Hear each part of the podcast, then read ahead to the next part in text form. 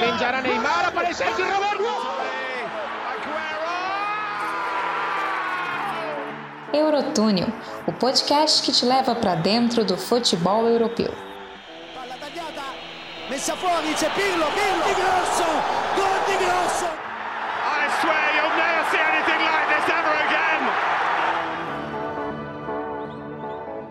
E aí, senhoras e senhores, estamos aqui mais uma vez com o Eurotúnel, episódio número 3. E hoje não é boletim da Euro, não. Hoje a gente vai fazer um apanhado dessa fase de grupos da competição até aqui e também falar do que a gente vai encarar por aí nas oitavas de final da Euro, né? A gente vai ter vários confrontos, um com grande apelo popular, histórias envolvendo grandes competições, outros nem tanto, nem tanto assim, né? Mas a gente acabou achando aí uns ganchos para trazer para vocês alguma história desses confrontos.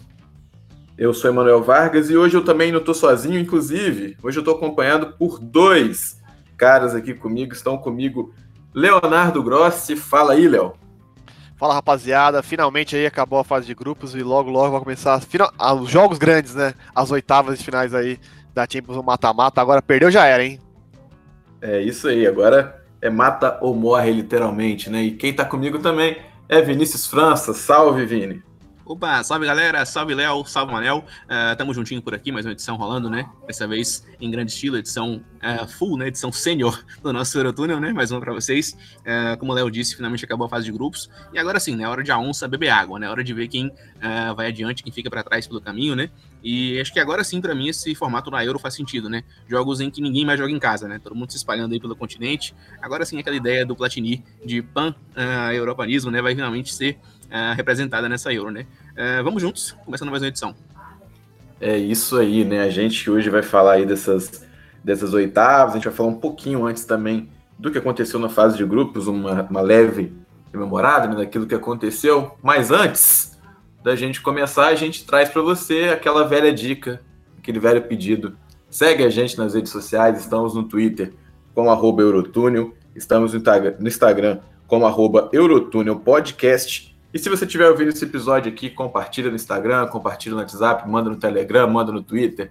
Comenta lá no nosso Twitter também, corneta, manda DM. Se quiser xingar comentaristas também pode xingar, o apresentador não precisa, entendeu? O apresentador tá tranquilo, não precisa disso. E é com essa vibe aí que a gente vai pro nosso episódio de hoje, que a gente vai começar falando um pouquinho do que a gente teve na fase de grupos E aí eu quero começar perguntando para você, Vinícius França, é, qual você achou que foi o principal ponto positivo dessa fase de grupos até aqui da, da Eurocopa 2020/2021, como eu gosto de chamar? Bom, para mim, o ponto positivo principal dessa fase de grupos foi as surpresas né, que a gente teve, né? Ah, alguns jogos em que a expectativa era muito baixa e quem assistiu foi brindado com futebol de, de, primeira linha, né? Ou não de primeira linha, mas com muita emoção. Como foi, por exemplo, né, o jogo que, entre aspas, fechou a fase de grupos ontem entre Hungria e Alemanha, né? Eu cheguei a ver, uh, depois da internet, no Twitter, um gráfico que mostrou como a tabela do grupo F se moveu Uh, enquanto cada gol saía. E foi uma insanidade, né? Um gol francês ali mudou o grupo, mudou a tabela. Depois Portugal empatou, voltou à frente uh, e colocou a Alemanha para ser eliminada. A Hungria fez 2 a 1 então, essas surpresas pequenas que tivemos em alguns jogos pontuais da fase de grupos, para mim foram o, o, sabor especial dessa fase inicial. A Itália passando o carro, né? A gente não esperava que fosse ser tão, tão, tão fácil assim, grupo A uh, para a Itália. Desculpa, Léo, né? Mas a gente não esperava que a Itália fosse passear assim no grupo, uh, como passeou, encarou seleções de qualidade e se impôs. Então, para mim, né, o, o, gostinho especial da fase de grupos foi mesmo, uh, foram mesmo essas surpresas menores que a gente teve em jogos bem pontuais ao longo do, da fase ao longo do torneio. É isso aí, né? E, e passando assim rapidinho, né, dando serviço, como a gente gosta de falar no jornalismo, né? No grupo A se classificaram Itália em primeiro com 100% de aproveitamento, né, 9 pontos. Depois veio o País de Gales com 4 e Suíça com 4. Suíça passa como uma das quatro melhores terceiras. No grupo B se classificaram Bélgica com 9. E aí vem uma sequência de 3 pontos, com Dinamarca com 3, Finlândia com 3 e Rússia com 3. Mas só a Dinamarca acaba passando. No grupo C, três classificadas, Holanda, Áustria e Ucrânia, Holanda 100%, né, assim como a Bélgica também no grupo B. No grupo D, a outra expectativa de 100%, que era a Inglaterra, terminou com quase 78%. A Inglaterra que não venceu a Escócia, não empatou com a Escócia, por isso não chegou a 9 pontos. E aqui se classificaram né, Inglaterra, Croácia e República Tcheca. A própria Escócia acabou ficando de fora da brincadeira do resto da competição. No grupo E, passaram Suécia e Espanha, e aqui a gente tem uma surpresa nessa Espanha na segunda colocação. E no grupo F, o famoso grupo da morte, passam as três principais seleções do grupo, né? França, Alemanha e Portugal. A Hungria acabou ficando de fora. Com base nessa listinha, Leonardo Gross, eu quero te fazer uma seguinte pergunta. Das seleções que passaram, qual foi assim o, o, o principal destaque negativo, na sua opinião? Assim, aquela que talvez teve que exigir muito de si mesmo para passar de fase? Eu fico com a Espanha, viu? Porque era a expectativa de todo mundo ela ser é, líder do seu grupo, grupo E, né? Suécia, Eslováquia e Polônia. Ela ficou em segundo ali, teve, goleou a Eslováquia né? No, na, última, na última rodada. Mas, assim, das, do que a gente estava esperando, expectativas antes, né, como a gente debateu no nosso primeiro podcast, é, ela foi a única que decepcionou. No grupo F, como não tinham três favoritas, né? E aí era esperado que as três passassem, a ordem ali podia mudar muito. Mas assim, a Espanha realmente em segundo do seu grupo complicou bastante para ela e para um lado né, da chave, né? O teremos um, de um lado, assim, grandes seleções como Bélgica, Portugal, Itália, França, Croácia Espanha, e do outro tá, tá, mais, tá até mais tranquilo para Alemanha, Inglaterra, rolando assim, que tem uma, uma pouquinho de mais facilidade, né, vamos dizer assim, entre aspas, para chegar na semifinal. E, é, e a Espanha ter ficado segundo, então só embolou mais ali o outro lado, deixou um pouquinho trabalho mais difícil para ela ali. E aí acho que foi a, das classificadas é a grande decepção por enquanto pelo futebol praticado, principalmente nos dois primeiros jogos. É isso aí, né? Tô, tô de acordo com essa sua linha aí, ô Léo. E aí, Vini, nessa linha ainda, né, de decepção, destaques negativos, assim, mas com abismo de diferença para a Espanha, né? Porque a Espanha, a Espanha ainda se classifica, mete 5 ontem é, na Eslováquia, eu quero te perguntar, Vini, se a maior decepção sai é, do dueto Turquia e Polônia. Você acha que a maior decepção dessa Eurocopa está em uma dessas duas seleções? Para mim, fica entre as duas. E de ontem para hoje, quando a gente discutiu isso no, no boletim, uh, falando um pouco sobre o grupo que se definiu, né? Inclusive, foi o boletim meu com a Jalili, se não me engano, né? O boletim número 12, é, em que falamos do grupo da Polônia. Uh, para mim, a decepção maior acabou ficando no colo da Turquia, porque esperava-se muito da Turquia pelo momento vivido pelos jogadores da seleção no futebol europeu, vários deles como destaque em seus clubes, né, jogando muita bola, e parecia um conjunto muito sólido, né, fez uma campanha muito legal na eliminatória, né, chegou para a Euro né, com autoridade, infelizmente no, no Big Stage não conseguiu entregar o que prometia. Então, para mim, fica com a Turquia essa posição. A Polônia, né, nunca foi uma seleção brilhante, tinha algumas peças por ele também, também jogando bola, mas é, baseava muito o seu jogo no Lewandowski, e sem ele, né, vira um time comum. Então, para mim, uh, pelo conjunto e pelo que a temporada mostrou, a Turquia fica com esse posto aí. É, e além né, desses destaques negativos, a gente tem como destaque positivo até agora na Eurocopa, assim, a gente pode colocar principalmente na velocidade da resolução dos lances de impedimento, né? O VAR até aqui na Eurocopa é um mecanismo que tem se mostrado bem, bem executado, né? De uma maneira muito bem executada, até porque a UEFA colocou né, um VAR específico só para impedimento também em cada jogo, o que é diferente que acontece em todos os campeonatos é, nacionais né, de todos os países, tanto na Europa, aqui no Brasil, Argentina, etc. Todos os campeonatos não têm esse VAR dedicado só ao impedimento. Além dessa, dessa novidade né, do VAR do impedimento, essa Eurocopa, Leonardo Grossi, também trouxe a questão do mando de campo. Muitas vezes a gente pode colocar o mando de campo meio torto, né? Essa ideia de, de um time joga dentro de casa três vezes e outro vai jogar fora. E aí a gente tem, por exemplo, a Escócia, que só estava jogando em casa, mas quando vai enfrentar a Inglaterra, tem que ir até Londres enfrentar a Inglaterra lá. Ou seja, a Inglaterra ela, ela não sai de Wembley. E a sua Itália, meu querido Leonardo Grossi, você acha que o mando de campo influenciou a Itália nesse, nesse início de competição? Ó, eu acho que ajudou sim, né? O Vinícius até falou assim, ninguém esperava a Itália ir tão bem assim, nem eu, nem eu mesmo, assim. Eu achava que ia fazer uma boa campanha, uma classificar assim tranquilo, mas do jeito que foi, uma dominância assim nos três jogos completa, é, não esperava mesmo. É, gosto do Mancini, o trabalho dele não precisa nem falar, né? Espetacular, né? São 30 jogos de invencibilidade, aí mais um aí para quebrar o recorde Vitório Pozo. E aí, jogando em casa, é, o time encaixadinho, tudo certinho, ajudou bastante ali, além do, da facilidade de alguns é, confrontos ali dentro do grupo. Deixou a Itália ali com uma das melhores campanhas da primeira fase, né? Com nove pontos, empatou junto com Bélgica e Holanda, as únicas que, não, que venceram todos os seus três jogos, né? né, né nessa fase de grupos aí. Aí foi essencial ali para a Itália, né? Jogando em casa também, tudo certinho. É bom, bom ver assim o futebol da Itália, realmente, né? Depois de ficar fora da Copa do Mundo 2018, é, do jeito que foi ainda. A seleção volta ali, bem, tá bem legal mesmo, assim, de, de acompanhar essa, esse retorno da seleção com futebol mais atrativo, não aquele futebol clássico italiano que todo mundo fala assim, não, não esperava a Itália com futebol ofensivo, né? Dá para jogar também ofensivamente na Itália, não é só defesa. É, e Locatelli vai desembarcar em Turim, meu querido?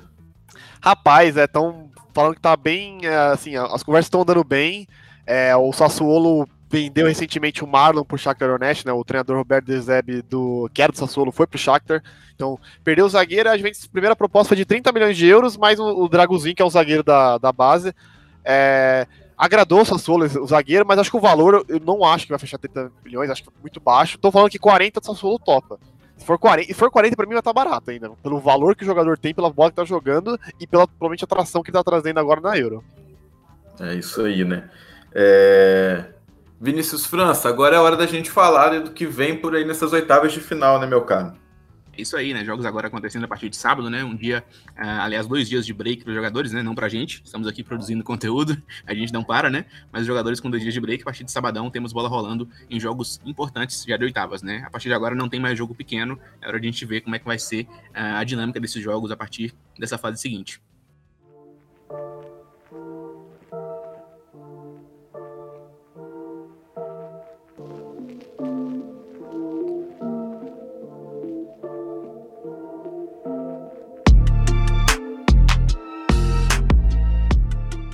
É, agora é aquela hora que a história realmente é feita, né? Aqueles jogos que a gente lembra depois de tempos, como alguns que a gente vai citar aqui ao longo desse episódio.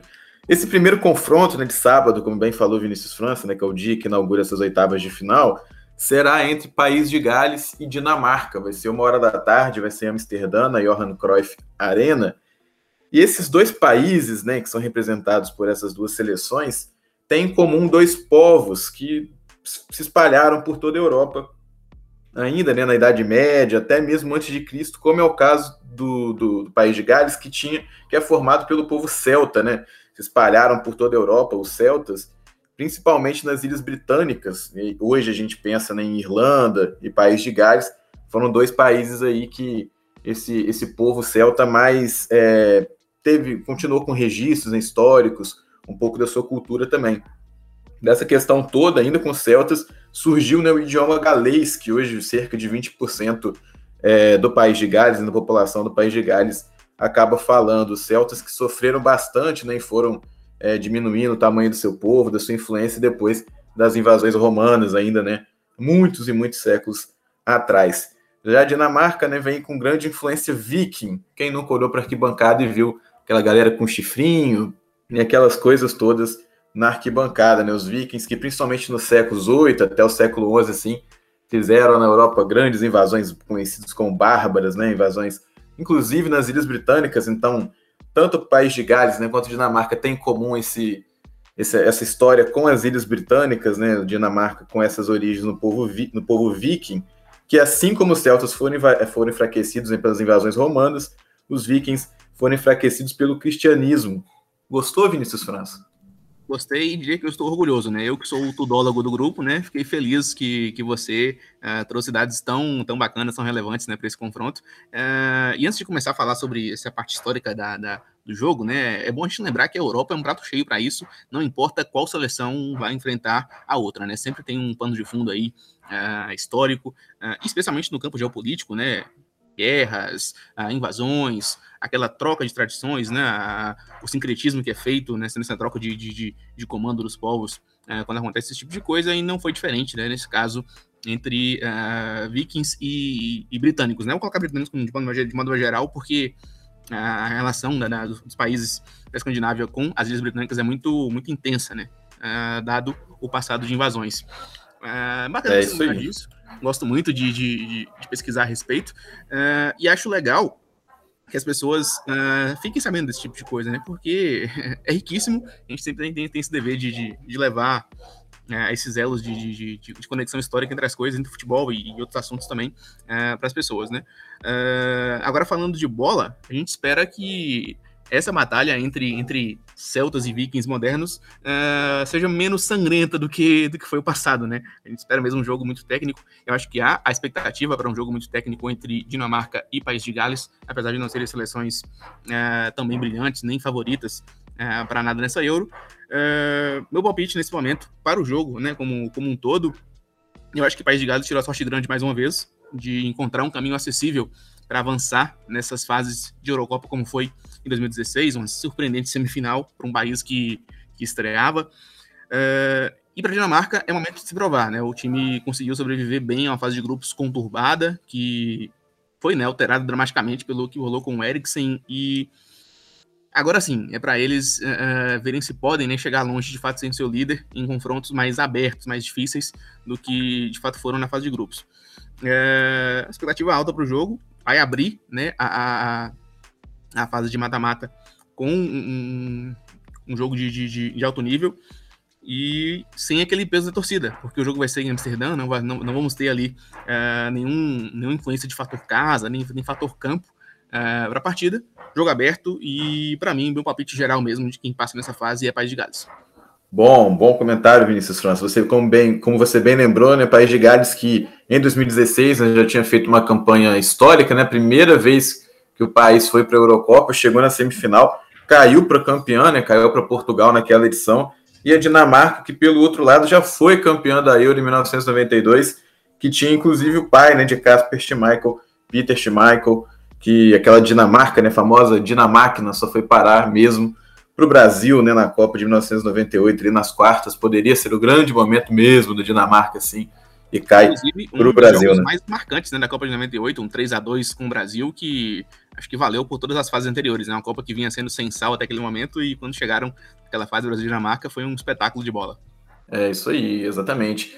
E o grande confronto, né? A gente sempre vai trazer em todos os oito confrontos dessas oitavas entre País de Gales e Dinamarca, não, te, não, tivemos grandes confrontos assim entre essas duas seleções, mas foi um 2 a 0 para a Dinamarca, partida que foi disputada ainda em Liverpool, para vocês verem como é que é a situação é muito nada a ver, mas foi pelas eliminatórias da Euro 2000, foi um jogo de ida né, no grupo 1 naquela ocasião, e o gancho que a gente conseguiu usar para trazer isso como um grande confronto histórico é, foi que aquela partida foi a primeira entre Michael e Ryan Giggs jogando pelas suas seleções. Eles que já tinham sido campeões né, da, da Champions League com o Manchester United. Então, é um, foi o gancho que a gente achou, não tem grandes confrontos entre essas duas seleções. Mas é isso aí, Vinícius França. Tem algo parecido com a Dinamarca de 92 e daquela época ali dos anos 90 com a de agora? Olha, uh, seria até injusto da nossa parte, né, tentar comparar dois times tão diferentes, né? A Dinamarca de 92 e que se estendeu até 2002, né, um ciclo aí de 10 anos, durou até muito esse período uh, de ouro da Dinamarca na história, uh, com o atual, né? Se trata de comparar a melhor geração da história de um país com uma geração uh, que atualmente não, não, não não entrega muito resultado, né? São poucos jogadores realmente com futebol expressivo nessa Dinamarca. A gente pode destacar o Eriksen, que não se encontra mais no elenco, a gente tem o Royberg no Tottenham fazendo uma boa temporada, um meia né, de, de muito talento, alguns jogadores também de muito. Uh, como é que eu vou dizer, né? São jogadores muito voluntariosos, né? Como o caso do Delaney, do Christensen, do Chelsea, né? Também fez uma ótima temporada como zagueiro. Uh, só que é o que eu disse antes, não dá para comparar uma geração dourada de um país com uma que realmente, né, vive é, dos frutos colhidos lá atrás pelos seus compatriotas. Seria a gente comparar mesmo a seleção de Portugal de 2012 com a de 91 que ganhou o Mundial Sub-20, né?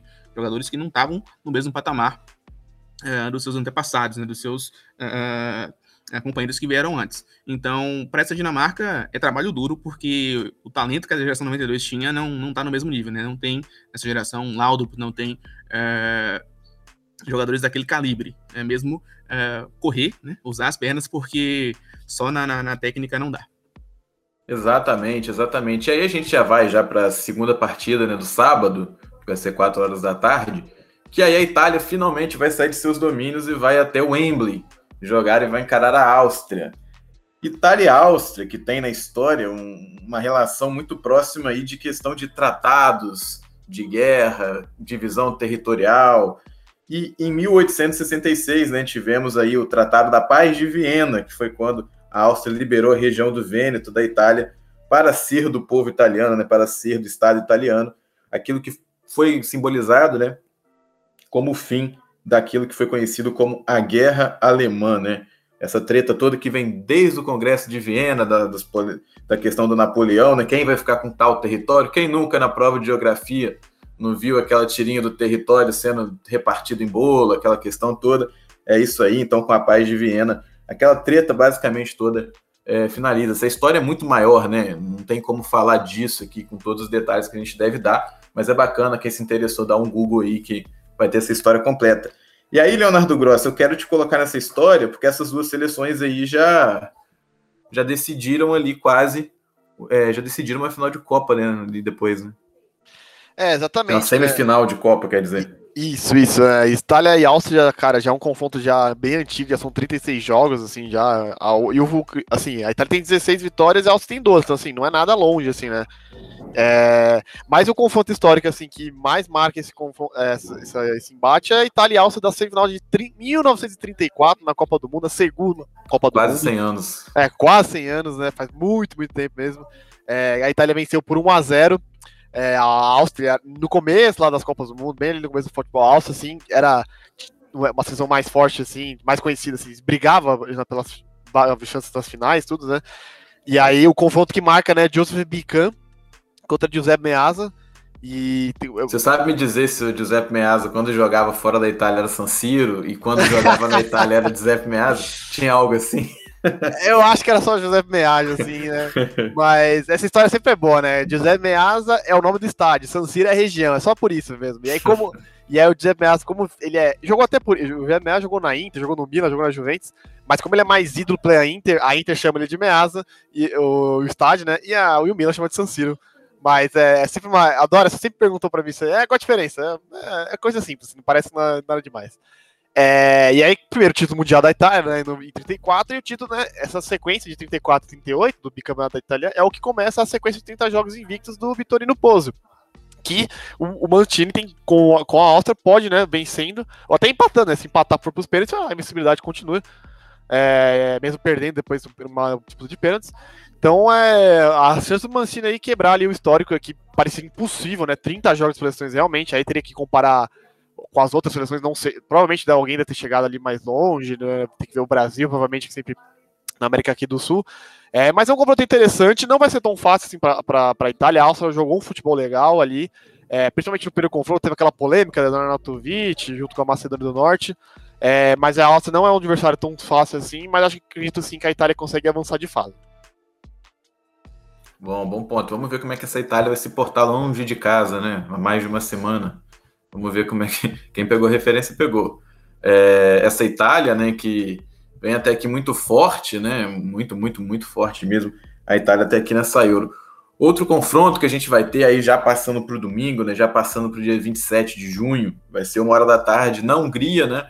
A Hungria que não se classificou, mas ainda vai receber partidas, vai receber a partida na Puskas Arena. E a gente vai ter o confronto entre Holanda e República Tcheca, que são dois países que têm pontes como pontos turísticos. Você sabia dessa, Vinícius França? Sabia e gostaria muito de visitar, tá? Acho duas cidades maravilhosas, né? Amsterdã e também Praga, né? Praga é uma das cidades mais uh, pesadas em, em, em, carga histórica uh, em toda a humanidade, né? Viu revoltas, viu mudanças de regime, Uh, viu muita violência, infelizmente, mas uma das, uma das uh, cidades do mundo que tem mais né, bagagem, né, que tem mais história para contar. Cada esquina de Praga tem muito para dizer. Uh, e também Amsterdã, é claro, né, sempre foi um, um, um baluarte de liberdade uh, na Europa, né? Aceitava povos judeus quando havia intolerância, né? Sempre foi uma cidade muito plural. Então, uh, do ponto de vista cultural, são, são duas cidades, dois países que, que encantam por si só, né? Holanda e República Tcheca. Que coisa linda, Vinícius. Você poderia te deixar falando horas e horas aqui no nosso querido podcast. E falando né, sobre essas pontes né, que eu trouxe, né? É, em Amsterdã a gente tem a ponte Magerbrug, que se você falou que tem vontade de visitar, recomendo você ir ela com seu com sua crush, com seu amorzinho, com sua, com sua noiva, sua tá esposa, tá né? namorada. Não, mas um dia vem, um dia vem. Exatamente. O esporte nos ensina que um dia as coisas acontecem, se o trabalho for árduo, meu querido. E essa ponte, ela foi criada pela primeira vez em 1691, né? Ela foi construída. E a que tem agora, né? A última vez que ela foi realmente, sim, teve uma reforma, teve mudanças muito bruscas, foi em 1934, um ano, inclusive, daquela semifinal entre Itália e Áustria anteriormente. Olha aí, tá tudo conectado. Essa ponte passa sobre o rio Amstel, Por favor, não confundir. Ele não é feito de cerveja, né? É um Rio Amstel, mas não é feito de cerveja. Amstel. É, Amstel, se quiser patrocinar, só mandar DM, a gente não vai recusar nem um pouco.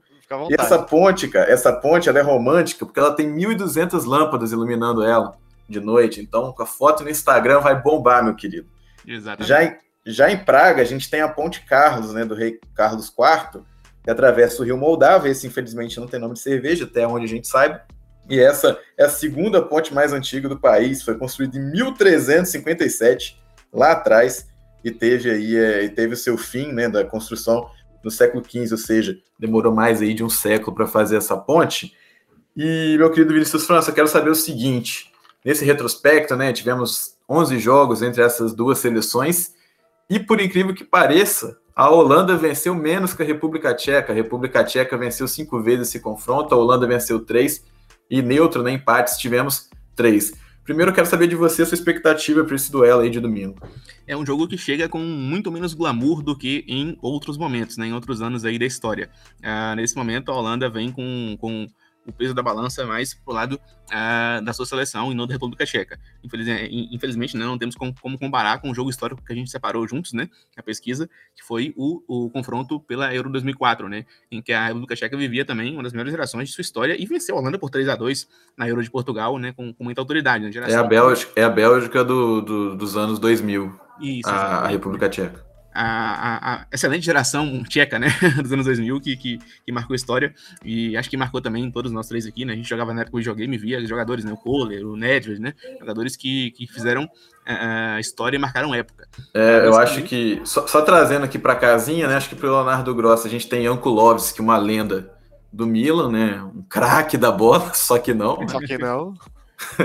só que não, e pro meu lado tem Milan Barros, um homem que estava na época final de 2005 da Champions, né, Vinícius? É o, o Nilmar Tcheco, né? Sempre teve muito talento, mas tudo dava errado para ele quando. Bela comparação. Chegar, né?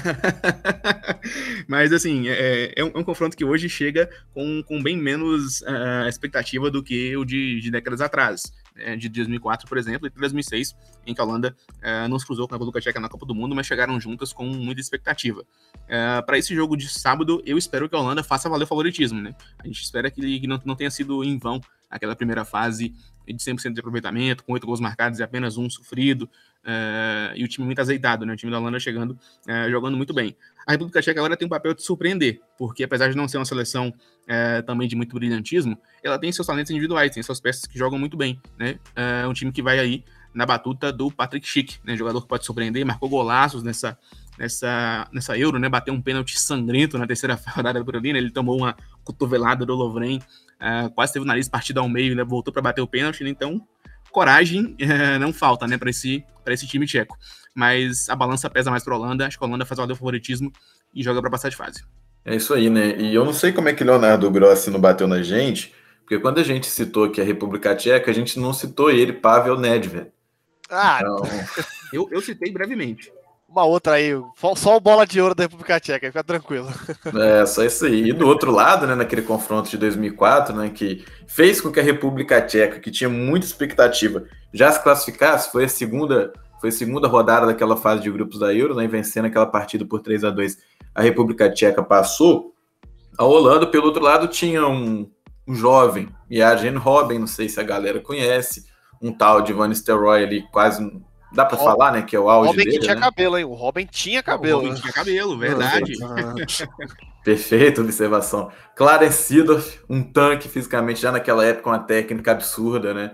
É, Van der Sar, e aí você põe, né? Stan, Raitinga, Bulmar, Bronco Ross, Cocu, Davids, o Davids de óculos no Winning Eleven. Cara, eu, eu fico indeciso né? entre, entre dizer qual foi a campanha que mais assegurou para a Holanda aquele título de rei sem coroa, né? De que sempre chega e nunca conquista. Se foi essa Euro 2004 ou se foi a Copa do Mundo de 2010, porque de fato eram, eram momentos muito propícios para a Holanda levar para casa um troféu, né? Uh, na Euro, né? Não, não vence desde 88, são mais de, de 20 anos aí sem um, sem um triunfo, né? Uh, continental. Uh, e na Copa do Mundo nem se fala, né? Sempre chegou, fez história, mas nunca nem, nem, nem chegou perto de encostar a mão na taça. Então fico indeciso entre qual dessas campanhas mesmo, né? Uh, colocou a Holanda nesse, nesse estigma, né? De, chegar perto, né, ter um gostinho e não, não, não levar uh, para casa o troféu. Mas acredito que fica mesmo com uh, 2004, porque tava todo mundo no auge físico que jogava no Manchester United de Manistor aí. É brincadeira, né? Sacanagem. Camisa 10, mesmo com aquele tamanho todo, tinha muita agilidade e fazia gols por atacado. Acho que fica, com 2004 esse, esse título aí de, de, de garantir a Holanda como, como rei sem coroa do continente. É, se a gente for falar da Holanda, ainda tem a Copa de 74, que tinha um tal de Cruyff e não leva, né? Tem isso ainda. E nesse confronto contra a República Tcheca, a gente ainda tinha o Rafael Van der e o Snyder, que nem na partida entrou. O Snyder hoje tá gordinho demais, o Snyder, hein? Não sei se a galera viu aí, depois procura. O Snyder tá tipo o Ronaldo fenômeno holandês. Ele tá nesse naipe, assim, parou eu de jogar, sinto, já era. Eu me sinto representado por ele, agora tenho um físico de atleta.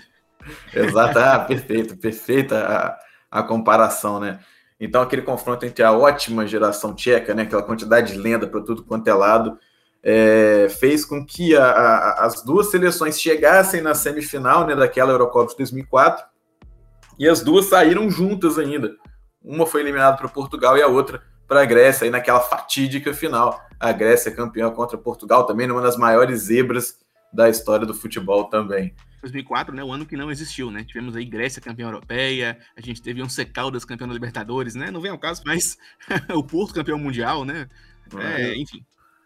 Exatamente, exatamente. Porto de Carlos Alberto Gomes e Jesus, famoso o chefe, lenda, Carlos Alberto. Vamos falar de nível técnico? Quem pegar também pegou essa aí. É, a outra partida que a gente vai ter domingo, né, é no La Carturra de Sevilha, esse grande estádio que está com gramado bem castigado em certos momentos dessa Euro, até lembrou um, pouquinho, um, lembrou um pouquinho né, o futebol brasileiro. A gente vai ter aí um duelo entre Bélgica e Portugal, Portugal que acabou passando na terceira colocação, né, no grupo F, e a Bélgica com 100% de aproveitamento no grupo B. É um confronto que a gente tem né, 18, 18 partidas né, entre as duas seleções, seis vitórias, da seis vitórias de Portugal, sete empates e cinco vitórias da Bélgica. Além disso tudo, o que mais importa né, nesses dois países é a gastronomia. A gente vai ter o um grande confronto entre bolinho de bacalhau e batata frita, eu quero te perguntar, Leonardo Grossi, o que, que te apetece mais aí? Olha, é engraçado porque eu não gosto de bacalhau, mas eu amo bolinho de bacalhau. Não sei se faz sentido isso, mas para mim faz porque bolinho de bacalhau é muito melhor. Bacalhau realmente eu não consigo comer. Mas óbvio que nesse duelo aí eu fico com a batata frita, acho que essa aí nem tem como escolher outra coisa. É... Qualquer outra escolha é clubismo, tá? Então, assim, batata frita vence esse duelo aí bom. Mas que é um duelo, assim, em campo vai ser interessante, um dos mais interessantes aí dessas oitavas finais, junto com Inglaterra e Alemanha. Que, né, Portugal que conseguiu de ficar em terceiro, mas para os portugueses está tudo bem ficar em terceiro, né? Se a gente pensar alguns anos atrás, em 2016, eles ficaram em terceiro e acabaram sendo campeões, então para eles está tranquilo isso. É, e a Bélgica pega logo uma pedreira aí, que é Portugal, que Cristiano Ronaldo não pode vacilar, vai ser um jogo muito interessante, bem equilibrado mesmo, como você falou, o histórico do confronto dos dois é bem apertado. E aí é uma partida que lembra, né, desse jogo, assim, foi na sétima rodada das eliminatórias para a Euro de 2008. Nessa Euro, Portugal é, se classificou e a Bélgica não, eles ficaram no grupo, né? Mas a Bélgica ainda não era aquela geração belga, mas tinha alguns nomes ali que já são conhecidos, né? Vertogen, Vermaelen, é, o Steven Defoe jogou, passou um pouquinho também no campeonato inglês, Defoe. Fellaini, né? Bem Fellaini, ali bem no começo da carreira dele. Tem uma galera que ama. Tem uma galera que ama Fellaini, é, Mourinho principalmente, né? É, e aí o time leva também o Emily M. Pence aqui, antes ali do Manchester City ganhar ali os investimentos, tudo certinho, era o atacante do Manchester City, não teve muito sucesso, mas teve uma passagem pelo Manchester City. E o Portugal era Portugal de comandado de Felipão, né? Luiz Felipe Scolari ali, ainda também Cristiano Ronaldo não estava ali é, no, no, time, ainda não, não foi é, escalado. É, mas Portugal ganhou com 2x1, né? Gols de Nani e Helder Postiga. O gol do, da Bélgica, obviamente, foi do Fellaini. Mas Portugal também tinha Ricardo, né, o Jorge Andrade, Deco, Thiago, assim, nomes bem conhecidos mesmo na seleção portuguesa. Então, assim, um confronto bem interessante mesmo. É, vamos ver se Cristiano Ronaldo consegue fazer o Eu Estou Aqui novamente, aí, ver se ele consegue carregar de novo, mais uma vez, aí Portugal para avançar de fase nessa Euro. E a Bélgica aí talvez um dos confrontos mais difíceis dela dos últimos anos. Pra, de novo, eu tinha falado no nosso primeiro podcast que a minha aposta de final era Bélgica e França, mas as duas caíram no mesmo, no mesmo lado da chave, né? Então, minha semifinal e a minha aposta ainda é Bélgica e França. Vamos ver se Bélgica consegue ali, com essa geração, é, passar do Portugal. Pelo futebol praticado na fase de grupos, tem totais condições de avançar. Portugal precisa melhorar um pouquinho mais, principalmente no lado do Semedo ali. Fazer metade do que, o, que, a, que a Bélgica fazer metade do que a Alemanha fez ali, passa tranquilamente. É, a Bélgica tem que convidar o Gozens, né, para jogar por ela aí nessas oitavas de final aí para dar um cansaço ali no Semedo. E só para não passar batido as curiosidades, né? É, Leonardo Grosso, você que prefere a batata frita, sabe me dizer por que que de onde surgiu a batata frita? Por que surgiu a batata frita? Aí já não sei não, isso aí vou ficar devendo essa informação aí. Melhor perguntar para outros universitários. Cara, uns malucos em, na região de Namur, que onde tem o grandioso time Union Royale Namur, que é quase amador na Bélgica, pra você ter ideia, a última partida dele foi em 2018, na Copa da Bélgica. Os caras lá atrás, eles fritavam peixe, cortavam peixe, nem fritavam peixe sim. Mas quando dava inverno, aí não tinha como você pescar o peixe, né? E ficava ruim. O que, que eles faziam? Eles fritavam a batata. E assim surgiu essa batata frita que hoje a gente pede, faz na fraia como é que a gente virou gourmet, né? A gente faz né, fraiezinha, a gente faz cheio das. Põe um, põe um queijo, né? Rala um queijo. Air fryer é a maior versão da humanidade desde o fogo, velho. Tá maluco, velho. É, exatamente, né? A air fryer é a nossa NASA na cozinha, né? Quem não se sente muito moderno com air fryer na cozinha é maluco. Já o bolinho de bacalhau é mais recente, né? Foi em 1904 e teve um tratado de cozinha e copa de e, e copa de Carlos Bandeira de Melo, que não tem nada a ver com o presidente do Flamengo, imagino eu, né, com o ex-presidente do Flamengo, que aí surgiu a receita do bolinho de bacalhau. Foi isso aí. Foi isso aí. Gostou, Vinícius França? Gostei bastante, até porque bolinho de bacalhau é um dos meus tiragostos favoritos, né? Tomando uma cerveja. Assim como, assim como o Léo, né? Eu defendo demais o bolinho de bacalhau. A gente tem que ter uma cota, né? Uma bolsa bolinho de bacalhau, porque. Saudades do bar, tomar um bolinho de bacalhau, uma cervejinha. É, os, ca os, caras vão dentro do bolinho de bacalhau aqui no, no Eurotúnel podcast. Será que quem tá ouvindo prefere? Ah, eu acho que a batata frita é mais, né, diária, né? O bolinho de bacalhau tem mais o seu momento específico ali.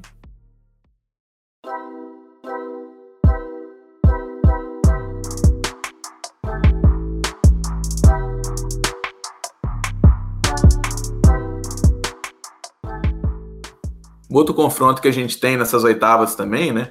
É o famoso confronto aí entre Croácia e Espanha. E a gente já vai já para segunda-feira, né? A gente já vai para segunda-feira, uma hora da tarde.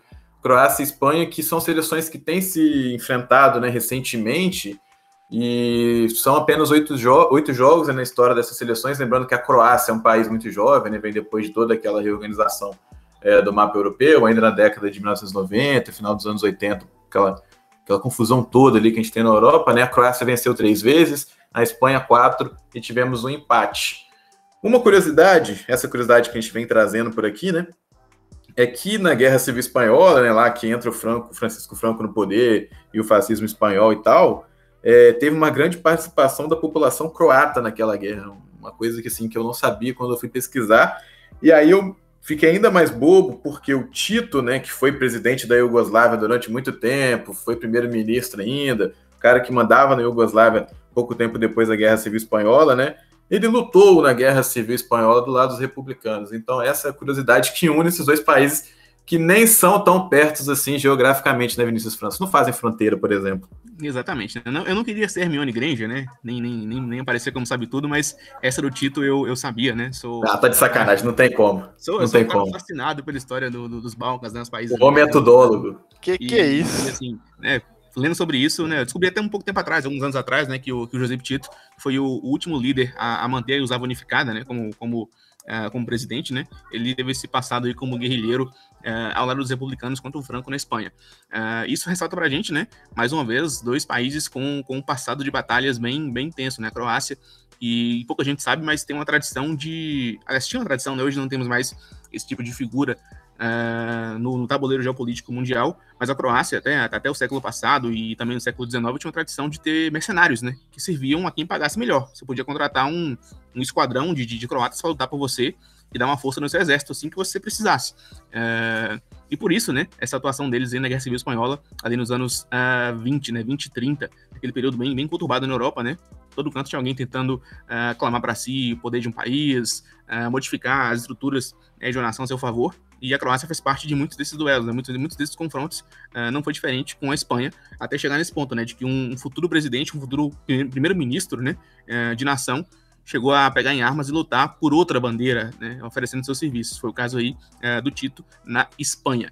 e esse duelo que tem, que a gente, a gente na, na, nossa pesquisa por aqui, a gente achou né, um gancho legal, o duelo da Euro 2016, né, Foi Croácia 2, Espanha 1, né, no grupo D, né? É isso mesmo, grupo D, né? A gente teve esse duelo aí, em que a Croácia venceu a Espanha em 2016. Uh, a Espanha que veio de dois uh, torneios internacionais bem difíceis, né? A Euro e a Copa do Mundo 2018, em que não, de fato, não correspondeu uh, depois da geração de ouro do título mundial de 2010.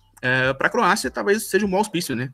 a geração croata que fez final de Copa do Mundo recentemente e ainda luta para se provar. São duas seleções que chegam para esse duelo de segunda-feira pensando em se provar. A Espanha não rendeu tudo que se esperava dela na fase de grupos, né? Acabou passando em segundo, com apenas cinco pontos, né? Venceu aí a, último jogo por 5 a 0 contra a Eslováquia. E a Croácia, que tem uma geração já caminhando para entre safra, não é mais aquele time que chegou ao final da Copa do Mundo, né? Alguns jogadores já com idade mais avançada. Uh, duelo interessante. E acredito que quem sobreviver melhor, né? A essa preparação de fim de semana aí, chegar mais inteiro, tem mais chances, né? O jogo no estádio Parking. Uh, eu posso ficar em cima do muro? Acho que eu não consigo cravar um resultado, não, viu? Não, não, não, não, não, Quero, eu, quero eu placar. Aí, Vou chutar, vou chutar pênaltis, né? Um empate e prorrogação. ah, beleza, então. E quem ganha o pênalti? é, me pegou. Do DG ficou titular, a, a, quem ganha vai ser a Croácia, fácil. Mas eu, eu. Aí não tem jeito. Levando em conta aí o desempenho aí no, no, na marca penal da Espanha nos últimos, nos últimos tempos, eu, numa disputa de pênaltis, eu ficaria com a Croácia, viu? Não é, pode então... deixar o Morato bater. Então, eu ia falar dele agora. Eu ia falar dele agora, porque em 2016, nesse confronto que você buscou aí, o, o único remane, os únicos remanescentes são Jordi Alba, Busquets e ele, Moratinha, jogou aquela partida já. O nosso querido Moratinha, o Thiago Alcântara também estava naquela seleção, ainda tá, né? Mas naquela partida estava no banco e nessa Euro também ele não tem jogado. E, e, legal nesse confronto aí que o Vinícius buscou, porque 2016 são cinco anos atrás, né? no futebol não é nem tanto tempo assim, mas já tem assim jogadores que há muito tempo já não jogam, né? Sérgio Ramos já não veio para essa Eurocopa, por exemplo, né? Não foi convocado. Juan Fran estava em São Paulo, né? O Fran estava naquela Espanha jogando contra a Croácia naquela Euro. A gente tem Davi Silva, a gente tem a Iniesta, a gente tem naquela seleção ainda Nolito, né? Que depois da passagem pelo Manchester City não conseguiu voltar para o alto nível ainda. E do outro lado, Rakitic já parou de jogar pela seleção croata, Subasic não é mais o goleiro, o Piaca também teve uma dosezinha de sumiço também. Então são aí jogadores que eram muito importantes né, naquele 2016 e agora tomaram um pequeno chá aí de, de sumiço né, nas, nas seleções. Alguns já se aposentaram, né? Outros só realmente optaram por não defender mais a seleção ou não estão nesse nível ainda. Esse confronto vai ser bem interessante, na verdade, né? Aquela Euro 2016, a Croácia tinha terminado em primeiro, a Espanha terminou em segundo, e quase foi ali um spoiler, né, para a Copa de 2018. Então, a Croácia passou em primeiro num grupo com a Espanha. Outra partida de segunda-feira, 4 horas da tarde, França e Suíça. E antes da gente começar a falar, é, é eu só quero. Eu vou puxar, eu vou puxar direto para o confronto histórico, porque Leonardo Grossi, quando a gente estava em off aqui, ele teve uma lembrança maravilhosa de uma aspas que o Luiz Roberto soltou na Copa de 2014 do confronto entre França 5 e Suíça 2, eu, eu, na segunda rodada do grupo E. Eu vou botar essa, essa aspas agora aqui no episódio para vocês ouvirem. É a campeã de 98, a vice-campeã mundial de 2006, com uma nova geração. Esses negros maravilhosos que saem tabelando, tocando, com um jogador como Karim Benzema à frente da zaga. Vinícius França, você sabe que aspas é essa. Você não ouviu essa aspas, mas você sabe que aspas é essa, né? Eu tenho certeza que eu sei. Ai, que saem tocando e tabelando, né, meu querido? Isso grande, Luiz Alberto, né? Em rede nacional, é o que é melhor de tudo é isso. Não foi nem no WhatsApp, foi na rede nacional para todo mundo ouvir. E pra quem não lembra, Juninho Pernambucano comentando essa Copa, os jogos da França e pronunciando os nomes tudo diferente do que a gente tá acostumado a, a falar. É, com sotaque ainda vem, vem o sotaque pernambucano, é uma maravilha. O Juninho, ele, ele, ele, foi um precursor do Datena pronunciando o nome do Haaland, né? Holland. É Holland é Haaland, hein? Faltou a Noruega nessa Euro aqui pra gente discutir isso. Exatamente, exatamente. Leonardo Grossa, a curiosidade do duelo entre França e Suíça é a seguinte, que a maior comunidade suíça fora da Suíça é na França. E a maior comunidade francesa fora da França é na Suíça. E aí, Leonardo Grosso, eu já quero te perguntar o seguinte: a França, no histórico, né, em 38 jogos, venceu 16, a Suíça venceu 12. Mantém-se o favoritismo para a França para esse duelo? Acho que mantém sim ainda, né? Apesar de vai ser um confronto um pouquinho parecido que teve, tivemos França e Hungria, né? Com a França que acabou tropeçando ali, empatando com a Hungria. A Suíça, já falamos várias vezes, é um ferrolho suíço, muito difícil de enfrentar. É... Então a França teve bastante dificuldade de passar pela Suíça, mas já, como já teve a experiência com a Hungria, talvez pode sair melhor com isso ali. É... se vier um desempenho como foi ali é, no confronto de ontem, contra Portugal, que eu achei um bom desempenho, sim, é, apesar do empate. É, acho que a França tem condições de passar, sim, ainda é a favorita. É, só que vai pegar, como caiu nesse lado ruim, mais complicado da chave, vai ter confronto duro, assim, até a final, né? Então a França é, precisa provar aí que é a campeã do mundo de 2018, precisa realmente é, conseguir uma boa vitória com a Suíça para dar aquela. tirar aquele sufoco, aquela pressão de, ter, de ser a grande favorita do torneio ali e acho que consegue sim. Não joga em casa, vai jogar em Bucareste, né? Como você falou. É, então é um confronto bem interessante mesmo. E aí, como você já citou, né? O confronto do, do 5 a 2 da Suíça, né? Da grande frase de Luiz Roberto. Mas aqui, alguns nomes, assim, a, a França tem ali. A, o legal é o Benzema, né? Que estava em 2014 e ficou um bom tempo fora é, da, da, seleção francesa e está de volta aí agora, é, fazendo gol ali, está indo muito bem, assim, poucos nomes assim mantêm ali na seleção francesa de 2014 para cá, Loris, né, goleiro, Varane e Benzema. O resto, Giroud é no banco, tem o Sissoko, Matuidi também, Cabai, Valbuena, né, Evra, Evra já aposentado. Assim, bastantes nomes ali, né? Aí, e no banco tinha o Pogba e Griezmann que entraram no, nesse confronto contra a Suíça, assim. É, aí tava começando, assim, essa grande geração francesa, né? Ainda no Mbappé provavelmente estava na escola ainda, né? Porque tem poucos anos ainda, Mbappé em 2014. Exato. Então, assim, tava acho que. Ensino médio. É, devia estar tá no ensino médio, né? Foi quem que perdeu mesmo uma, uma partida de Champions League porque tinha o prova Havertz. Havertz, vice Provavelmente o, o Mbappé não estava assistindo o jogo estava fazendo uma prova, provavelmente. É, mas acho que sim, a França avança ali e aí depois é, teremos uma grande chance da França com confrontos mais pesados para meio provar ali que é a favorita do torneio. É, já a seleção suíça né, tem alguns nomes que, que se mantêm, né? Granit Xhaka, Ricardo Rodrigues, é, Shaqiri, Seferovic, esses jogadores já estavam em 2014. Outros, né, já pararam é, de jogar pela seleção assim, né? Inclusive Stefan Lichtsteiner. Te apetecia, Leonardo Grossi? Stefan Lichtsteiner? Por um, no começo ali da era dos títulos da Juventus, sim, mas depois virou Avenida Liechtenstein ali, meu amigo. Aí passa, ele foi de trem suíço para Avenida Liechtenstein e aí passava todo mundo ali. Ele tem um belo nome de avenida mesmo, né? Eu consigo enxergar o, o Waze falando vire na Avenida Liechtenstein. o Waze falou tudo errado. E eu sofri com isso porque ele veio pro meu time já quando era avenida, né? Teve um ano terrível no Arsenal em 2018. Verdade, é, Liechtenstein ainda jogou no Arsenal. Sinceramente. Apagado.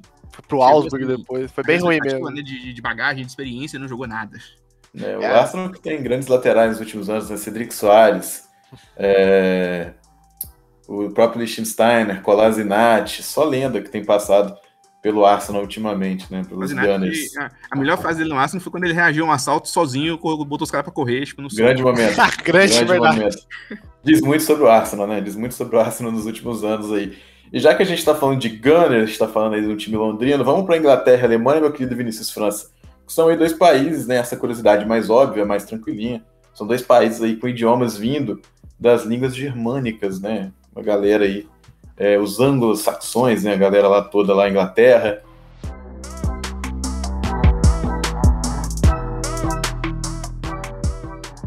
Não tem superioridade nesse confronto, porque tem 13 vitórias, a Alemanha também tem 13 e temos seis empates. Então, um empate, né? Continua aí essa indecisão de quem que tem o melhor retrospecto no confronto, é, mas uma vitória aí já vai dar a frente para cada um. E antes a gente falar do confronto histórico, até, meu caro Vinícius França, eu quero trazer aqui uma seguinte curiosidade, até um outro jogo muito interessante desse confronto mais recente. Copa de 2010, África do Sul, Vuvuzela torando e o juiz não viu aquela bola do Lampard entrar. Goal Line Technology. Porque sinto saudades de você, saudades daquilo que a gente ainda não viveu naquela Copa, meu querido. Inclusive, né, foi esse momento que inspirou a FIFA a trabalhar uh, na, na, na aceleração maior de tecnologias com a linha do gol. Né? Se não fosse aquele lance ali, né, pro grande palco mundial, um confronto de Copa do Mundo, um confronto histórico muito pesado, como Alemanha e Inglaterra, acontece um lance como aquele, né? Se não fosse isso, a FIFA talvez não instituiria, não, não instituiria essa tecnologia, tipo, jamais, né, nos, nos torneios dela, e que depois virou mandatório em algumas ligas do mundo que adotam essa esse ferramenta, esse recurso. É, e aquele gol, quem sofre é nada, nada mais, nada menos que Manuel Neuer, que tá no gol até hoje da Alemanha, né? Ele que dá um pulo, ele vê a bola lá dentro, né? Mas fica quietinho também. Ah, fica quietinho aqui, não, não, vi, não foi comigo, né? Tava de olho fechado. É, é, é curioso lembrar que é, são, são países que compartilham esse laço, né? De, de, de bolas atravessando a linha, também histórico, né? Em 66, na, na, na Copa do Mundo, também foi um gol uh, desses, né? Que definiu o título inglês, né? O chute uh, que bateu no travessão no Wembley. Não me lembro quem foi que fez esse gol, até procurar direitinho aqui as informações, né? Uh, uma final de Copa do Mundo e foi um gol, um, uma finalização que tocou na trave e na linha que não entrou. É bom se frisar, né? Foi, foi garantido depois por via, via fotos na história, né? Que essa bola não entrou. Foi o Hurst, né? Que bateu esse chute uh, nessa final de Copa do Mundo. A bola não entrou e acabou dando para a Inglaterra, né? O seu primeiro, primeiro e único título mundial. Então, uh, 66, 2010, quase 40 anos depois, a, aliás, 40 anos depois, 44 anos depois, a Alemanha teve seu, o seu é, né, a, sua, a sua vingança contra a Inglaterra, né, um lance parecido. Dessa vez a Inglaterra fez o gol, a bola entrou e quem passou de fase foi a Alemanha. Né? Curiosamente, o placar foi mesmo para os dois jogos, né? 4 a 2 é, salvo engano. É, e é um confronto também com muito peso é, histórico, é, não só no campo, né, não só no futebol, além de, de serem países que têm uma tradição com a bola rolando também fora dela, né? Como a gente disse, né? Países de línguas irmãs, na mesma família, né? São dois povos que se, que se, originaram, né? Naquela diáspora bárbara na Europa durante o Império Romano e também países que têm um histórico de confrontos em batalhas, em guerras, né? A Inglaterra tem aí duas vitórias né, contra a Alemanha em guerras mundiais, né? Na primeira e na segunda. E, e, fica aquele placar, né? Copas do Mundo, Inglaterra 1x0, Guerras Mundiais, Alemanha também perdendo por 2, né? Dentro do campo da Alemanha sobra mesmo, né? Só o confronto direto que é, que é superior. Uh, Para esse jogo, como a gente tinha dito, né? Uh, mais um jogo originário do grupo da morte, do grupo F. Uh, eu disse para você ontem, Manel, né? No grupo da morte, quando você joga num grupo assim, você complica a sua vida logo de cara e também complica a vida de quem você vai pegar no mata-mata. Foi assim e assim foi com o grupo da morte, né? Tivemos Inglaterra e Alemanha, a França também se complicou, pegando um time duro que é a Suíça, falamos agora há pouco com o Léo, e também a Bélgica, né, pegando Portugal, que também veio desse grupo. Uh, ficou interessante pra gente, porque para as duas seleções é um teste de fogo. A Inglaterra também não entregou tudo que pode jogar até o momento nessa Eurocopa, vai pegar logo de cara nas oitavas um adversário do seu tamanho, né? Não vai ter vida fácil. E para a Alemanha é a hora de passar a jogar também o que não jogou, porque por, por, durante 40 minutos de, de, de, ontem, né? Ela flertou com a eliminação. Então, de fato, nesse, nesse momento, quando a bola rolar, para os dois não vai ter mais desculpa. Ou joga ou joga. Então, espero mesmo um, um duelo muito equilibrado e muito bom, mas eu acredito que a Inglaterra prevalece o Southgate vai arrumar o time, né? Se ele colocar o Sancho em campo, já é meio caminho andado. Né? Utilizar mais os jogadores com mais talento que ele tem à disposição, uh, deve dar Inglaterra para mim. É uma partida aí de duas seleções que parece, né, que os técnicos, eu acho, do querer, eu acho que até mais o Southgate no passado da segunda marcha. O, Low, o Joaquim Love, eu já não sei se ele tá nessa expectativa também de querer para a segunda marcha, se ele vai ter de onde tirar, né? A seleção alemã está passando por uma reestruturação. A Inglaterra já passou, né, por esse período de, de reestruturação o, muito forte, né? E o Londres tá naquela, né? Tô cumprindo aviso prévio, já vou ser demitido mesmo, né? Tá chegando aí o meu substituto. Pra ele tanto faz, tanto... já foi campeão do mundo ainda. Já fez tudo que podia, né, cara? Já tá é. indo aí curtir um ano sabático, até se aposentar, porque dinheiro deve ter também em conta, né? Deve ter uma poupancinha no banco. alguns Exatamente. no banco aí, né? É, alguns, nesse... alguns poucos qualquer coisa, né? E fica essa, essa indecisão. Mas eu acho que quem tem a obrigação de fazer mais nesse confronto, né? Olhando agora do ponto de vista mais pragmático, é a Inglaterra, porque chega para essa Eurocopa com expectativa, né? Foram anos e anos de títulos na base. Agora é hora de conquistar também no time de cima. É a Inglaterra que joga em casa de novo. Outra vez a Inglaterra joga em casa, em casa. Quarta partida da Inglaterra nessa Euro, quarta partida em casa. Novamente o Wembley, agora a Alemanha vai para lá. A Alemanha sai de casa agora, né? Sai de Munique. Eu vou diretamente para Londres nesse confronto que promete bastante por tudo isso, né, que a gente falou, toda essa questão cultural, histórica e principalmente essas bolas aí de, de no travessão que entra, passou, não passou da linha. Dessa vez não tem caô, né? Dessa vez tem VAR, tem gol, tem, tem tudo. Dessa vez não tem não tem problema. Não sei que aconteça igual aconteceu ano passado na Premier League, no jogo entre Sheffield e Aston Villa, que a bola passou da linha mas todas as câmeras foram bloqueadas e não deu para detectar, e aí a jogada continuou, né? O, o Dylan, naquele caso. jogo, eu acho que podem tentar em mais 900 partidas, não vai conseguir bloquear todas as câmeras de novo, né? Como foi. É, né? A, a, empresa lá que coordenava, né? Ela falou que já tinha feito teste de 287 mil maneiras, nunca tinha, nunca tinha dado aquilo. Aí naquela partida acabou acontecendo. Eu não duvido, né? Porque essas coisas são realmente testadas à exaustão. É, fato curioso, o nosso roteiro, que na hora do gancho, né, para explicar a final da Copa do Mundo de 1966, o roteirista, vulgo eu, escreveu gancho, simplesmente ser uma final de Copa do Mundo, não precisa de muito Justo. de muito gancho. É, não precisa de muita coisa, né, Leonardo Gancho? Tá, tá ótimo. Final de Copa? Ninguém tá vendo essa porcaria. É. é exatamente, exatamente. Para finalizar, eu vou com o Leonardo Gross para a gente falar aí dessa Suécia e Ucrânia, né? Esses dois países aí que são até meio que amiguinhos né, nessa questão da Crimeia aí nos últimos anos, essa confusão toda que tem dado lá no nesse barril de pólvora né, entre Rússia e Ucrânia. A Suécia que é a favor né, da entrada da Ucrânia na União Europeia, sempre foi, e condena né, anexação russa, é, por, anexação da Crimeia né, por parte da Rússia. Essas equipes se enfrentaram muito pouco na história de todo, na história né, desses duelos todos que a gente trouxe. Foram as seleções que menos se enfrentaram, foram apenas quatro partidas, uma vitória para a Suécia, um empate e duas vitórias para a Ucrânia. A primeira partida entre essas duas seleções foi apenas em 2008, com uma vitória ucraniana. Leonardo Gross, eu quero te perguntar qual a sua expectativa para esse duelo e se os, igual perguntei para o Vinícius França no boletim de ontem, de ontem é, os uniformes vão te incomodar, porque são as mesmas cores, né, as bandeiras. É, a UEFA precisa arranjar um jeito para sair. Alguém vai ter que jogar de branco ou uma outra coisa ali, porque realmente são uniformes praticamente idênticos, né? É, cara, como você falou, né? Não se enfrentaram, não se enfrentaram muito, é, mas eu, eu entendo que esse é o confronto mais equilibrado dessas oitavas de finais. Acho muito parelho as duas seleções. Não tem grandes nomes, talvez acho que um crânio um pouquinho melhor na questão de alguns jogadores ali, é, mas é um confronto bem equilibrado mesmo. É, e esse primeiro confronto falou foi lá em 2008, na Euro 2008, né, que foi na Áustria, na Suíça, que a Ucrânia venceu a Suécia por 2 a 1 Quem marcou os gols da Ucrânia foi Andriy Shevchenko, que hoje está no banco, e da Suécia, obviamente, foi Ibrahimovic, mas que não está no banco. Mas só, só isso aí, né? É, só, só dois, né? Grandes craques aí do futebol italiano. Isso, o Ibra um pouquinho também já rodado ali, mas o, principalmente Shevchenko. É, os dois se jogaram no Milan, tudo tem bastante história assim. Hoje o Ibra não tá no banco nem nada, machucado, não vai jogar. A Euro deve estar tá na sua casa aí nadando por os mares congelados da Suécia ali, que, que nem aquela propaganda antiga. É, e aí, então assim, bem equilibrado mesmo, mas eu acho que um pouquinho de favoritismo mais para a Ucrânia, é, com alguns destaques ali, o Yarmolenko, né, o Malinovski ali, né, jogado bem. Gostei muito do futebol da Ucrânia é, nessa Euro, principalmente com o Tchevchenko comandando, isso é bem legal mesmo. É, mas bem equilibrado, acho que vai ser bem difícil, assim, é, talvez um a 0 assim, no máximo, não sei se vai, não sei se chegar aos pênaltis, é, mas bem complicado mesmo. Até não vou ficar em cima do muro, mas acho que então acho que vou, vou de Ucrânia mesmo. E aí, como você falou, né, o contexto um pouquinho histórico ali da, da nação da Crimeia, que é sempre complicado ali, Crimeia, a da Ucrânia com a Rússia e a, a Suécia pô, então veremos amiguinhos em campos, né? É, mas bem legal mesmo, assim, um confronto interessante, é aquele confronto que provavelmente a galera fala assim, ah, nem vou ver porque não tem nada demais, mas esse acho que é um confronto que, como falei, mais equilibrado dessas oitavas de finais conhecendo, né, de vocês, que a gente vem fazendo esse, esses boletins, né, apresentando com vocês e tal, eu acho que esse confronto é o único que a gente teve um pouco de discordância até agora, que a gente vai ter, na verdade, porque eu acho que Vinícius França não vai tanto pro lado da Ucrânia, né, vai mais pro lado da Suécia, né, Vinícius? Ontem você falou bem da Suécia, né?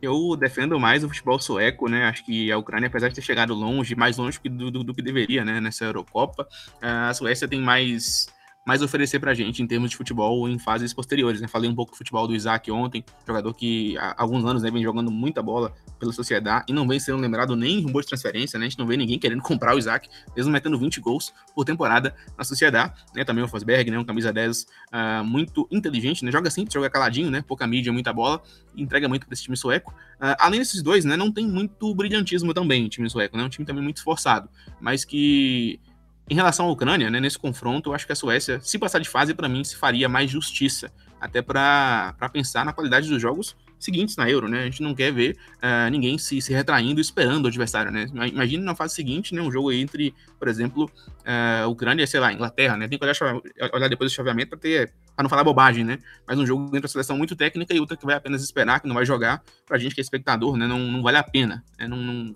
não seria bacana ligar a TV para assistir uma partida assim. Então, para mim, é, nesse, nesse confronto, né, contrariando, contrariando até um pouco aí é, outros prognósticos, eu defendo que, que a Suécia avance.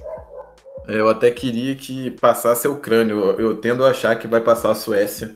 Eu tenho gostado. Acho que a Ucrânia nos deu mais entretenimento nessa, nessa Eurocopa até aqui. Se o entretenimento tá de um lado, eu tô do mesmo lado, eu sou assim, eu quero estar do lado do entretenimento ucraniano, eu quero estar do lado de Andrei Armolenko, essa, essa gigantesca lenda, né? Fazendo só um, só um parênteses também sobre curiosidades, né? a gente sempre, sempre focou nesse, nessa questão de, de, informação, né? De mostrar sobre tudo para as pessoas, né? O que, que o Shevchenko nunca fez pela Ucrânia, né? Foi artilheiro de, de seleção, fez gol em Copa do Mundo, tá treinando a Ucrânia agora. Ele, inclusive, concorreu a uma vaga como deputado, né, como congressista na Ucrânia em 2012, mas infelizmente o partido dele não conseguiu votos mínimos para poder conseguir uma cadeira no parlamento. E só por isso, Andrei Shevchenko não foi um representante congressista, né, do povo ucraniano na política. É, se é que no Brasil ele ia conseguir, porque o brasileiro adora eleger ídolo de time de futebol grande. O Shevchenko tava, meio des tava desocupado, né, depois aposentou, né, que tentou ser político, agora tem um treinador, tava querendo fazer alguma coisa, o Shevchenko. O mais é, legal é que foi, foi no mesmo ano, na Eurocopa, né? Acho que se não me engano, ele chegou a jogar a Euro 2012 e a Isso. eleição foi no fim do ano, né? Ele foi tipo, do campo pro terno, assim, muito rápido. é, essa partida aí que o Léo citou, né? Foi em 2012, né? E foi o mesmo ano ali. Ele ficou com o tédio mesmo, ele falou assim: ah, cara, terminei, eu quero fazer alguma coisa que vocês me derem aí, eu tô. Eu tô aceitando. Se é no Brasil, ele tava eleito, assim, top 3 mais votados. Com certeza. Você não votaria no Tchevchenko? Porra, quantidade de gol que ele fez, ele vai, vai entregar tudo ali, cara. O que, esse, o que esse homem fez pelo meu Dinamo de Kiev, pô, que isso, não vou dar um é, voto então. pra ele, né? Pô. Não vou dar um voto. Levou, aí vem aqui, levou o nome da Ucrânia pra longe, por causa da bola de ouro, Milão, Londres, né, com Chelsea, aí vem essa, vem essa coisa toda. Rapaziada, estamos chegando ao fim do episódio, hein? Muito obrigado pela presença de vocês. Dê suas considerações finais aí, meu querido Vinícius França. É, agradecer mais uma vez pelo convite, por estar aqui com vocês né, em mais um episódio. Dessa vez, esse episódio né, extraordinário de fim de fase, né? Do nosso, do nosso planejamento, né, nosso, nosso roadmap do Eurotúnel. É uma honra estar com vocês por aqui. Obrigado, Manel, pela, pela participação, pela oportunidade, né, por estar com a gente. Uh, obrigado, Léo, também, pelos comentários também sempre precisos, né? O humor também sempre marcante. uh, tamo juntinho, galera. Um prazer participar desse projeto. Pra galera nos ouvindo também, o nosso muito obrigado, né? O meu muito obrigado, pessoalmente, por sempre estar uh, dando essa moral pra gente. Cada curtida no Twitter vale muito, né? Cada interação nas redes sociais vale muito pra gente, né? Que faz esse trabalho de produzir conteúdo. Uh, e vamos nessa, né? Vamos mergulhar em sabadão de mata-mata, esperando jogos bons. E para voltar para vocês também, aquele ritmo diário, produzindo os boletins e informando sobre tudo que tá acontecendo nesse torneio, nessa Euro. Tamo junto, forte abraço. É isso aí, Vinícius França, que essa semana trabalhou pra caramba aqui no Eurotone, apresentou, comentou. Hoje tá aqui no, no episódio 3, no episódio cheio, né? Número 3. Leonardo Grossi, muito obrigado, meu querido. Muito obrigado pela sua presença e companhia de sempre, esse humor irreverente e feliz e alegre. É, tem que dar um pouquinho de risada nesses tempos ruins aqui de ficar em casa, essas coisas, mas, né, obrigado aí, Vinícius, Manuel, aí, pela, mais uma vez, participação. É, é legal demais estar aqui no podcast. Espero que o pessoal tenha gostado aí. Como o Luiz falou, né? Compartilha, curte, comenta lá as coisas, siga as redes sociais do Eurotúnel que tem, vai ter não é só acabou a Euro, não vai acabar o podcast não, cara, tem muita coisa aí, futebol europeu não para nunca, e aí, o que não falta é assunto na Europa. Valeu, Marcelo. É, isso aí, depois do, da Eurocopa a gente vai vir só com fofoca de transferência. Gosto. Porque aí da audiência a gente começa a falar rala no Corinthians, né? A gente começa a puxar esses, é. esses assuntos. Sancho, todo dia é Sancho no United, todo dia. Mas dessa vez parece que vai. Se dessa é, vez não for, eu desisto. É, eu tô pra te falar que até o torcedor do Borussia deve estar assim, cara, vai pelo amor de Deus, eu já não é. aguento mais. Vai, eu tenho dó do Fabrício Romano, que toda vez que ele faz um post de qualquer transferência, os comentários é Sancho News, Sancho News, tipo, ele não aguenta mais, não aguenta, coitado. Anything, from, anything from Sancho? É. Solta o Here We Go logo, Fabrício, vai dormir, coitado. Eu só queria engajamento no que eu postei, a galera quer saber do Sancho, pelo amor de Deus. Aí depois ele vai e twitta, Sancho, Disclosure Deal. Tipo assim, está perto. É. só Twitter isso vai ter like pra caramba, aí já repercute. Pior é que é, o, é, os jornalistas da, da Itália que tem, gostam de muito de usar porcentagem, né? Então, tipo, ó, tava falando bastante que o que o a Zidane na Juventus era 90%, né? O Monblano, que é o que acompanha a Juventus. Aí 95, 99. Aí ele chegou a postar 99,98%. Então, assim, ah, vai fechar. Não, não fechou. Aí a galera, pô, não fechou com o Zidane? Ele falou assim, é, é mas eu nunca dei 100%, dei 99%. 99%. Sabe, tá é, correto. Correto. É, é, conta... errado não tá, né? Ele tem um ponto. Ele... Lembrei agora do. Pra gente encerrar o episódio, né? Eu lembrei do saudoso Eurico Miranda soltando. Ronaldinho e o Vasco estão 90%. Nós estamos elaborando um projeto. Que o projeto é chamado Ronaldinho Gaúcho Vasco. E está bastante adiantado. Bastante adiantado. Eu, eu diria que. Eu diria que. Em termos de percentual, está para 90%. É com essa aí que a gente vai encerrando o Eurotúnel de hoje, rapaziada. Espero que vocês tenham gostado do episódio. Como bem já falaram, Vinícius e Léo, sigam a gente nas redes sociais. No Twitter, arroba Eurotúnel. No Instagram, arroba Eurotúnel Podcast. No, no sábado estaremos de volta com os boletins e também no final dos oitavos estaremos aqui para trazer um resuminho das oitavas e trazer também o que vai vir nas quartas, como foi esse mesmo episódio que você está chegando ao final de ouvir. Um grande abraço e até a próxima.